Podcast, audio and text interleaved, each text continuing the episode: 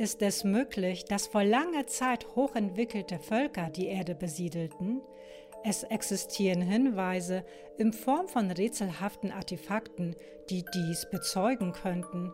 Möchten wir es nicht wahrhaben und verschließen unsere Augen davor? Oder sind das nur wilde Fantastereien?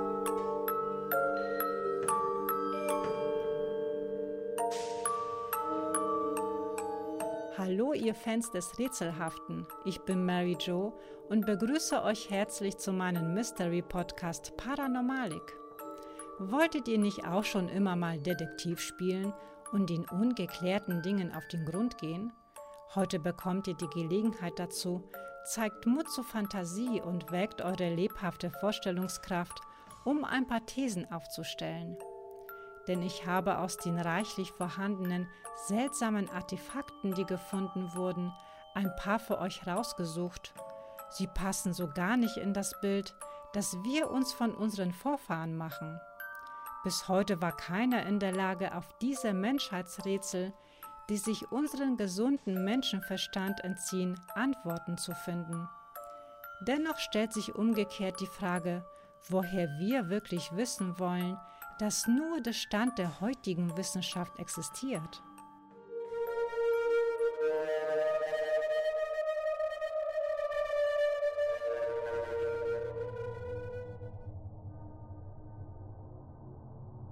Am 9. November 1929 machte der Direktor des türkischen Nationalmuseums eine ungewöhnliche Entdeckung.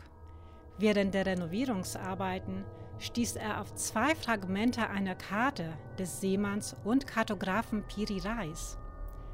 Dieser war ein türkischer, recht einflussreicher Admiral der osmanischen Flotte. Die beiden Kartenteile waren von Piri Reis zwischen 513 und 517 angefertigt worden und sind die einzigen, die erhalten geblieben sind.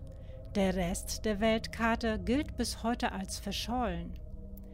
Was diese Karte so wertvoll und ungewöhnlich macht, sind die darauf verzeichneten Darstellungen von den See- und Landgebieten. Im Jahr 1954 entdeckte ein amerikanischer Kartograf, der auf alte Seekarten spezialisiert war, auf der Piri-Reis-Karte Details, die 1513 noch gar nicht bekannt gewesen sein konnten, zum Beispiel die Antarktis.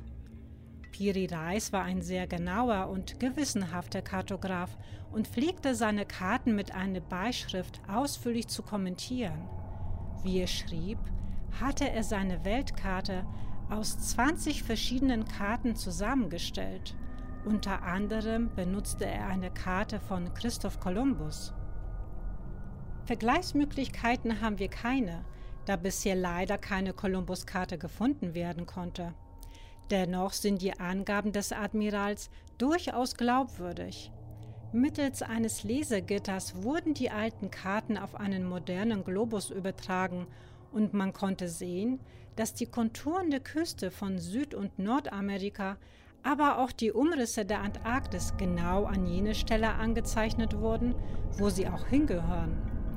Nur dass auf der Piri-Reis-Weltkarte der südamerikanische Zipfel vom Feuerland aus in einer schmalen Landverbindung verläuft, um sich dann bis zur Antarktis hin auszubreiten. Heute gibt es südlich vom Feuerland, dort wo der türkische Admiral jene schmale Landverbindung kartografiert hat, nur äußerst stürmische See. Hat sich Piri Reis hier geirrt? Offenbar doch nicht. Ozeanographen vermuten nämlich, dass es gegen Ende der letzten Eiszeit vor rund 11.000 Jahren eine Landbrücke zwischen Südamerika und Antarktis gegeben haben könnte. Diese wurde mit Hilfe von Infrarotaufnahmen und Echolotungen nachgewiesen. Piri-Reis Angaben fanden somit Bestätigung. Bei der genauen Überprüfung der Kartenfragmente stieß man auf weitere Besonderheiten. Man kam dahinter, dass Piri-Reis exakt über den Verlauf der Küstenlinien, Inselgruppen, Buchten und Berggipfel in der Antarktis Bescheid gewusst haben muss. Man fragt sich allerdings, wie und woher, da doch alles unter einer dicken Eisdecke verborgen liegt. Am 6. Juli 1960 meldete verwirrt ein hoher Luftwaffenoffizier, die Küstenlinien müssen, bevor die Antarktis mit Eis bedeckt war, kartografiert worden sein. Das Eis in diesem Gebiet ist etwa ein Meter dick. Wir haben keine Ahnung, wie die Daten auf dieser Karte mit dem Wissen von 1513 vereinbart werden könnten. Die Genauigkeit der Piri-Reis-Weltkarte verleitet also zu dem Schluss, dass die eiszeitlichen Kartografen, wie immer sie gewesen sein mögen, ihre präzisen Vermessungen aus der Luft machten. Aber womit? Mit Heißluftballons? Oder mit Flugmaschinen oder via Satellit? Welche Kultur wäre damals dazu imstande gewesen? Admiral Piri Reis hat in seinen Aufzeichnungen zugegeben, dass seine Karten nur nach Kopieren weit ältere Dokumente gezeichnet worden seien und dass wohl auch diese nur Kopien gewesen sind. Wann aber und von wem wurde das Original hergestellt? Woher wussten jene Unbekannten über die unter dem Eis der Antarktis liegenden Küstenlinien, Buchten und Berge Bescheid? Dies wäre nur dann möglich, wenn man damals bereits die Technologie besaß, um unter die dicke Eisdecke der Antarktis zu schauen. Heutzutage ist ein solches Vorgehen kein Problem. Ist es möglich, dass die Erde in grauer Vorzeit Besuch von außerirdischen Intelligenzen gehabt haben könnte, den sogenannten Göttern? Der Verdacht begründet sich durch weitere existierende ungewöhnlich genaue Karten, die deutlich aufzeigen, dass das Wissen über unsere Erde in der Vergangenheit weit größer war, als wir bisher angenommen haben. Man könnte fast behaupten, dass das Vorbild für die Karten eine Satellitenaufnahme ist, die vor Jahrtausenden von einem fremden Satelliten aus dem Orbit gemacht worden ist. Aber wer war damals imstande, Weltraumfotos zu machen?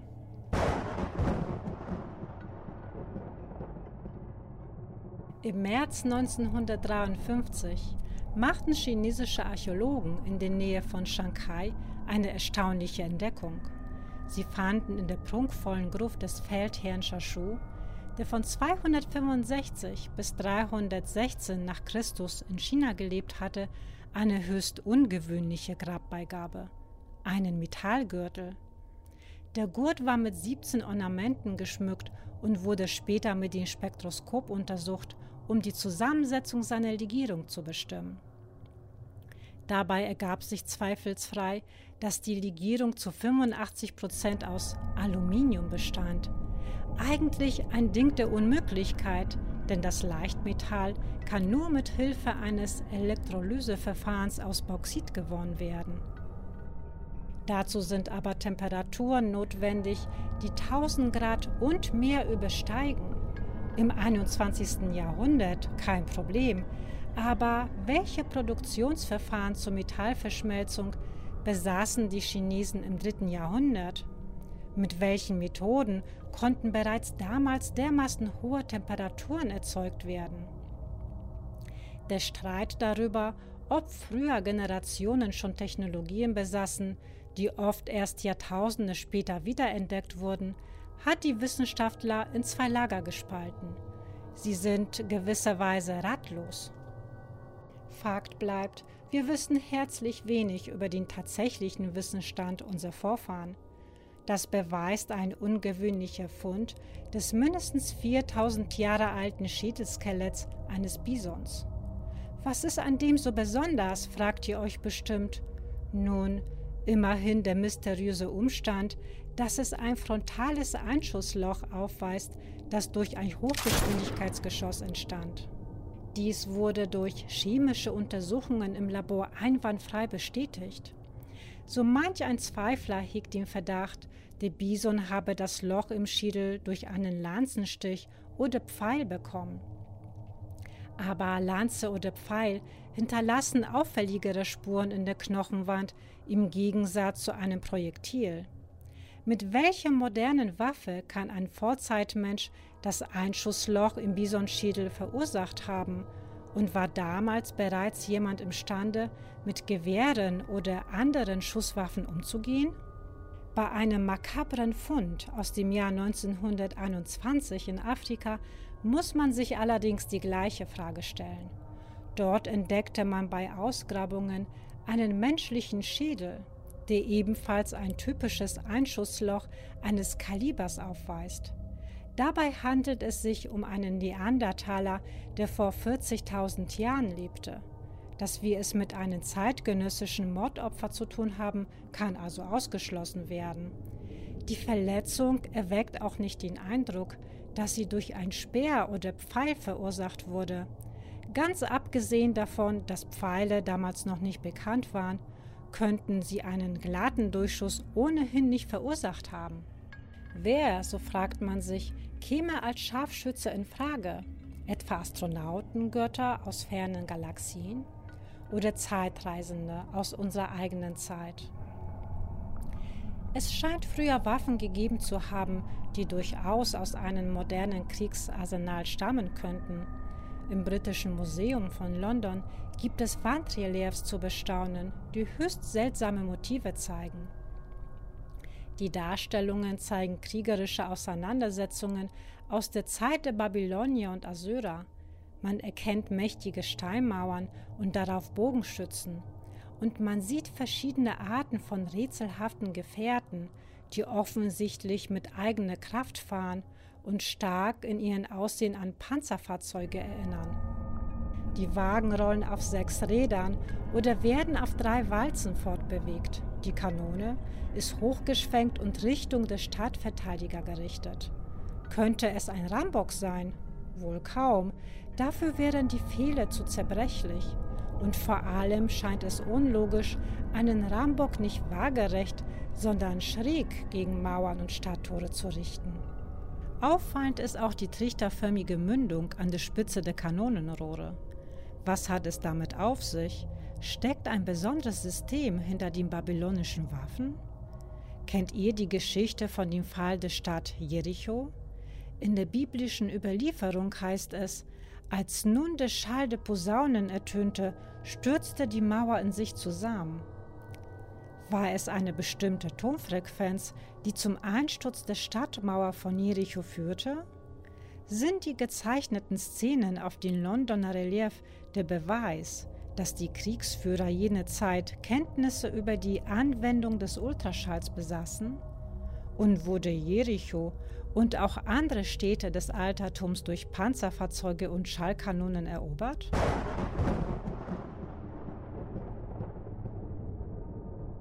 Charles Darwin behauptete, dass die Entwicklung des Lebens auf der Erde immer schrittweise erfolgte. Menschen habe es im Erdaltertum selbstverständlich nicht gegeben.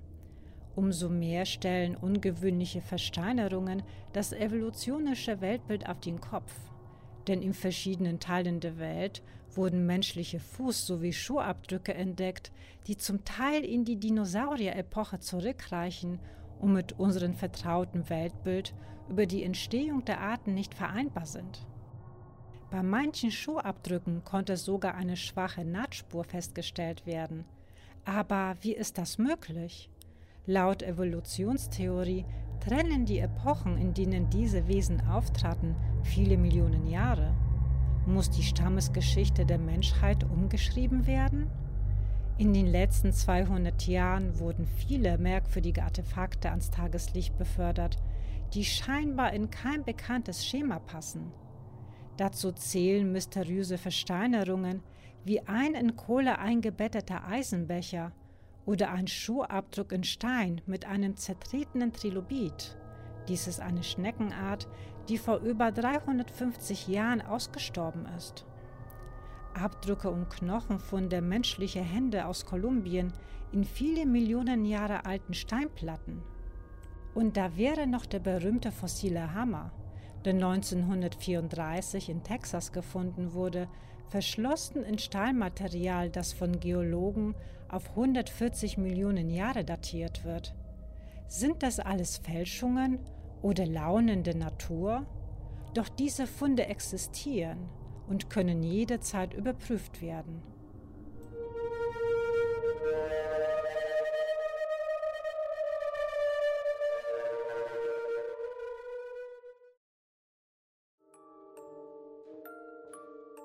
Fragen über Fragen, die beantwortet werden wollen. Heute seid ihr gefragt. Teilt eure Thesen mit mir. Ich hätte da auch ein interessantes Beispiel für euch zur Anregung der Gedankengänge. Vielleicht kennen einige von euch den Film Planet der Affen aus dem Jahr 1968, ein schöner Klassiker. In dem Film stranden vier Astronauten mit ihrem Raumschiff auf einem unbekannten Planeten. Obwohl die vier die Erde des Jahres 1972 verlassen haben, schreibt man dort inzwischen das Jahr 3978. Sie müssen mit Entsetzen feststellen, dass dieser Planet von aufrechtgehenden, sprechenden, bekleideten Affen beherrscht wird und die Menschen als primitive Wilde dort leben. Auf dem Planeten existiert auch die sogenannte verbotene Zone, die nicht aufgesucht werden darf und dort Spuren einer bislang unbekannten alten Kultur entdeckt wurden. Na, kommt euch das bekannt vor? Am Schluss des Filmes, als der einzige Überlebende der vier Astronauten auf der Flucht vor den Affen in der verbotenen Zone am Strand entlang reitet, stößt er schließlich auf die Überreste eines Gebildes, das sich als die Freiheitsstatue herausstellt. Er erkennt, dass er in der Wache die ganze Zeit über auf der Erde war, die von den Menschen vor Jahrhunderten durch einen Atomkrieg verwüstet worden ist und die damit ihre Zivilisation selbst ausgelöscht haben. Was haltet ihr von dieser Theorie? So in etwa zumindest. Ich meine, wir existieren erst auf dem letzten Meter, wenn es um die Weltgeschichte samt ihrer Entstehung geht. Wäre es da theoretisch nicht möglich, dass die erstaunlichen Entdeckungen auf uralte Hochkulturen hinweisen? die technologisch unserem Wissen ebenbürtig waren und vor langer Zeit die Erde besiedelten? Es ist, finde ich, ein sehr spannendes Thema und lässt viel Raum für Spekulation. Schreibt mir auf Insta und überrascht mich mit euren Ansichten. Hier noch mein Abschlusszitat für euch. Es ist, wie es ist, aber es wird, was du daraus machst. Ich verabschiede mich für heute. Seid das nächste Mal wieder mit dabei, wenn es erneut heißt Mystery Time mit Mary Jo.